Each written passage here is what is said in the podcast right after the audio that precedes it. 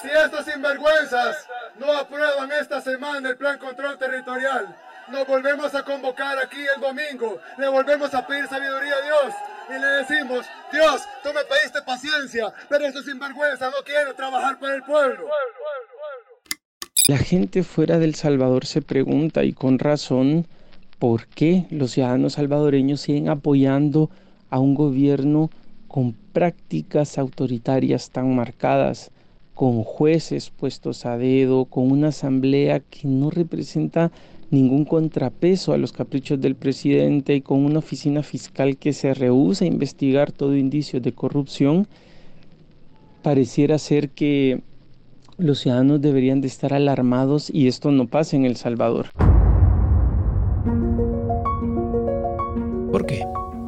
¿Por qué las prácticas autoritarias y los ataques a las instituciones democráticas son tolerados?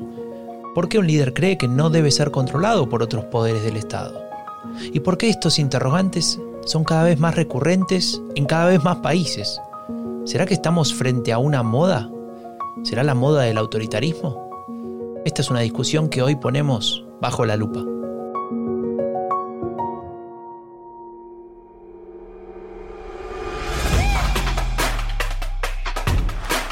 A veces hay que mirar dos veces. Hay que ser cuidadosos para no perderse ningún detalle. No queremos que nada importante pase desapercibido, especialmente si se trata de lo que nos interesa. Y en este podcast ponemos todo lo que nos interesa bajo la lupa. Un podcast de diálogo político, un proyecto de la Fundación Conrad Adenauer. Soy Franco de Ledone.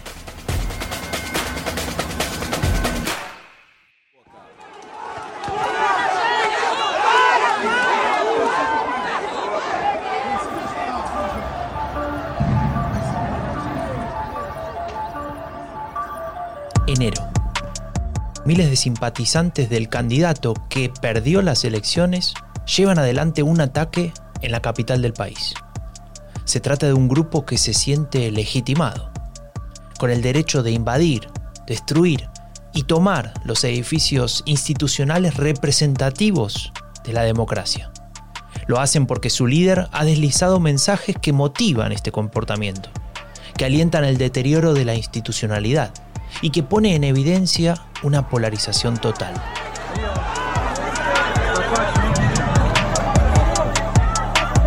Y dependiendo de tus recuerdos, tal vez del impacto que causaron esas imágenes, de lo que hayas leído posteriormente, es muy posible que estés pensando en uno de estos dos países, Estados Unidos o Brasil. O tal vez en ambos, tal como señala una de las personas expertas que nos acompañará en este episodio. La invasión en la Plaza de los Tres Poderes en Brasilia en enero de 2023 nos recordó el asalto al Capitolio en Washington, D.C. en enero de 2021, no solamente por la violencia de los partidarios del presidente saliente Jair Bolsonaro, que al igual que los seguidores del expresidente Donald Trump, intentaron una desesperada acción para evitar la transferencia de mando en el Ejecutivo Nacional. Este lamentable episodio reforzó la percepción sobre la crisis de confianza en la democracia como modelo político, sin distinción si se trata de una democracia desarrollada o en proceso de consolidación. Ella es María Isabel Portarriera, profesora adjunta en el Valencia College y autora del libro Crisis de la democracia, en el umbral de la postdemocracia. Esa crisis de confianza en la democracia que menciona Portarriera se refleja en diferentes índices por ejemplo, en el Barómetro de las Américas de la POP de 2021, la confianza en la democracia llegaba apenas al 61% de los latinoamericanos. Un dato que se vuelve aún más tenebroso si le agregamos que ese mismo estudio reveló que el 30% toleraría un golpe de Estado en su país. Un número que se ha duplicado en apenas una década.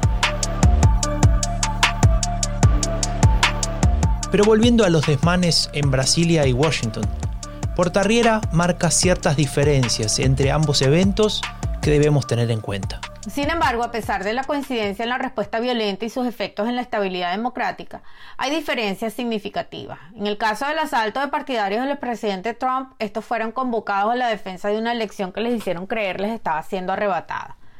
Por su parte, hay indicios de la complacencia o apoyo de sectores bajos de las Fuerzas Armadas en Brasil, a quienes estaban apelando los partidarios del expresidente Bolsonaro para devolverlo al poder.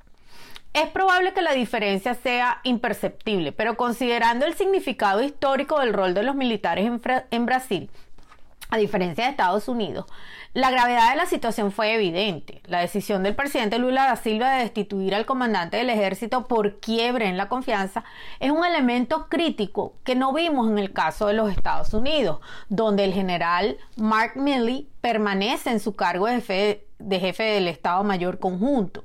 Pues en ningún momento hubo desconfianza hacia las Fuerzas Armadas, por el contrario, sabemos por las investigaciones de la Cámara de Representantes que el general Milley, entre otros, actuó en defensa de la Constitución. Estos son elementos que debemos considerar a la hora de comparar ambos casos. Vamos ver também que o ex-presidente Jair Bolsonaro ele se manifestou né, na noite de domingo sobre a invasão às sedes dos poderes. Não sei se você está curioso para ver o que, que ele escreveu, a gente vai espelhar aí para vocês. Ele disse que manifestações pacíficas, na forma da lei, fazem parte da democracia, contudo, depredações e invasões de prédios públicos, como ocorridos no dia de hoje. En los medios analizan las declaraciones a través de Twitter del expresidente de Brasil, Jair Bolsonaro. Poco dice sobre respetar los resultados electorales, aceptar el juego democrático y con ello fortalecer las instituciones. Estamos frente a la profundización de discursos iliberales que erosionan el Estado de Derecho, por un lado, y la confianza en los procesos democráticos, como las elecciones, por otro. Se trata de una tendencia creciendo en América Latina en donde la polarización política va más allá de reflejar proyectos políticos en competencia. En lugar de ello observamos en casi cada país proyectos antagónicos y excluyentes entre sí, en donde el diálogo político está descartado, sin atenuantes. ¿Será esa la razón por la que se tolera ciertas prácticas autoritarias en algunos sectores de las sociedades en América Latina? La intervención de las Fuerzas Armadas ha constituido la única alternativa posible frente al deterioro provocado por el desgobierno, la corrupción y la complacencia. Quizás eh, lo que primero que conviene señalar con respecto a las dinámicas autoritarias en América Latina es que a diferencia de lo que ocurría en el siglo XX, en tiempos de la Guerra Fría, estas ya no emergen a través de levantamientos armados, como solía ser, por ejemplo, a través de golpes de Estado, golpes militares o de subversión armada, de intentos de revolución por el lado de la izquierda.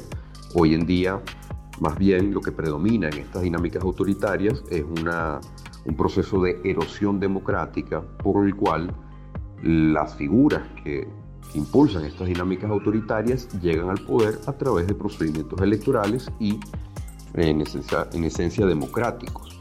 No obstante, una vez en el poder, comienzan a desarrollar dinámicas que se apartan de los cánones de la democracia liberal.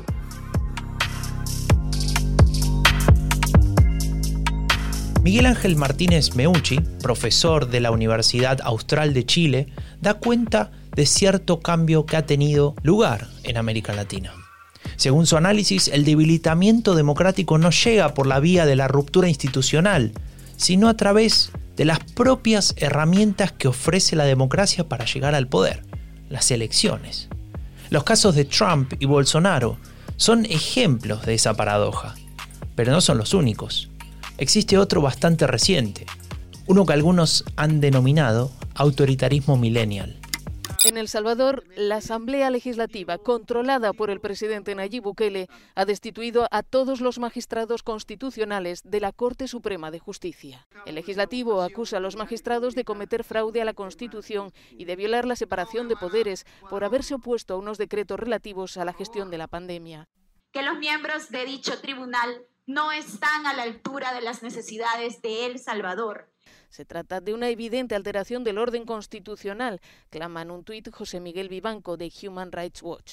La división de poderes se desvanece en El Salvador.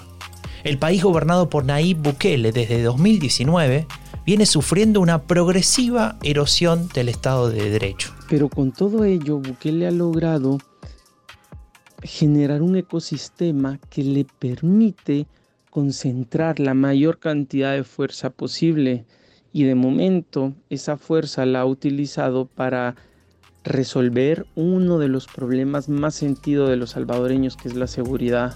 Esta es la voz de Álvaro Bermúdez Valle. Lo escuchaste también al inicio de este episodio.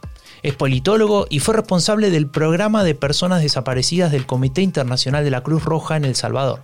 Él conoce muy bien la cuestión de la seguridad en dicho país y allí es donde actualmente Bukele se está apoyando para lograr poco a poco esa concentración de poder. Desde 2016, El Salvador ya era uno de los países más violentos del hemisferio, con 101 homicidios por cada 100.000 habitantes, eh, un número que fue disminuyendo progresivamente y que se asentó durante el último año del gobierno de Bukele bajo el régimen de excepción. Los salvadoreños por primera vez han sentido que este problema que durante décadas había afectado al país finalmente está teniendo una respuesta y que no fuera posible darla si no fuese por, por, por ese dominio que Bukele ejerce sobre el poder legislativo, sobre el, por el completo control que el buquelismo tiene sobre, sobre los jueces y por la, la complacencia con el que la fiscalía atiende a todas las indicaciones del Ejecutivo.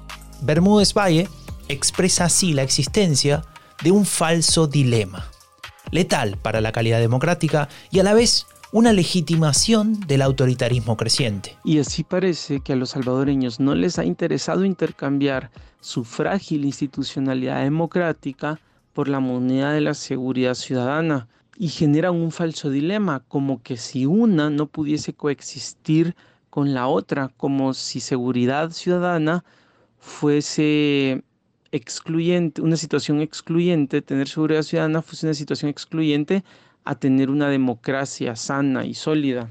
Pero de momento de lo que los salvadoreños parecen no darse cuenta es que es la democracia quien puede preservar su seguridad, entendida seguridad más allá del, del número de muertos violentos, su seguridad política, su seguridad económica, su seguridad ciudadana eh, solo puede ser garantizada por una democracia que el buquelismo está desbaratando. El análisis de Bermúdez Valle es contundente y desnuda el peligro que representa el actual presidente, quien pese a su alta popularidad va en camino de convertirse en líder de una autocracia. Porque la fuerza que Bukele usa para mantener la calma en el país es la misma fuerza con la que Bukele va, va a perseguir y va a callar a todo aquel que se le quiera oponer en el mediano y largo plazo.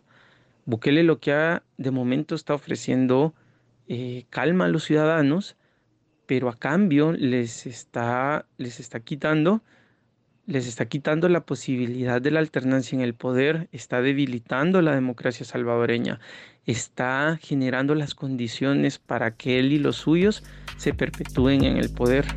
Para finalizar este episodio vamos a volver a consultar al profesor Martínez Meucci y le preguntamos, ¿estamos ante una tendencia de autoritarismo efectista y popular?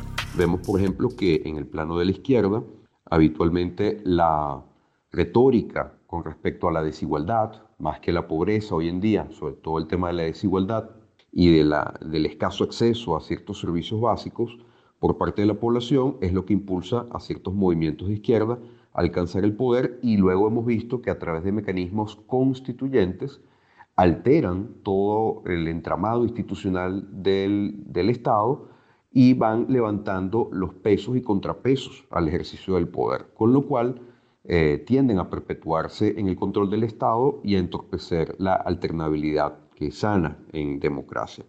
En cambio, por el lado de tendencias más de derecha o más conservadoras, vemos que generalmente la retórica con respecto al tema de la alta tasa de homicidios que tienen varios países en América Latina suele ser un, elemento importante para justificar estados de excepción, eh, controles que no necesariamente eh, se apegan a, los estándares democráticos mínimos y con esto pues se van eh, perpetuando prácticas autoritarias con las cuales se va cercenando eh, la, prensa, el derecho a la información y por supuesto los contrapesos al poder.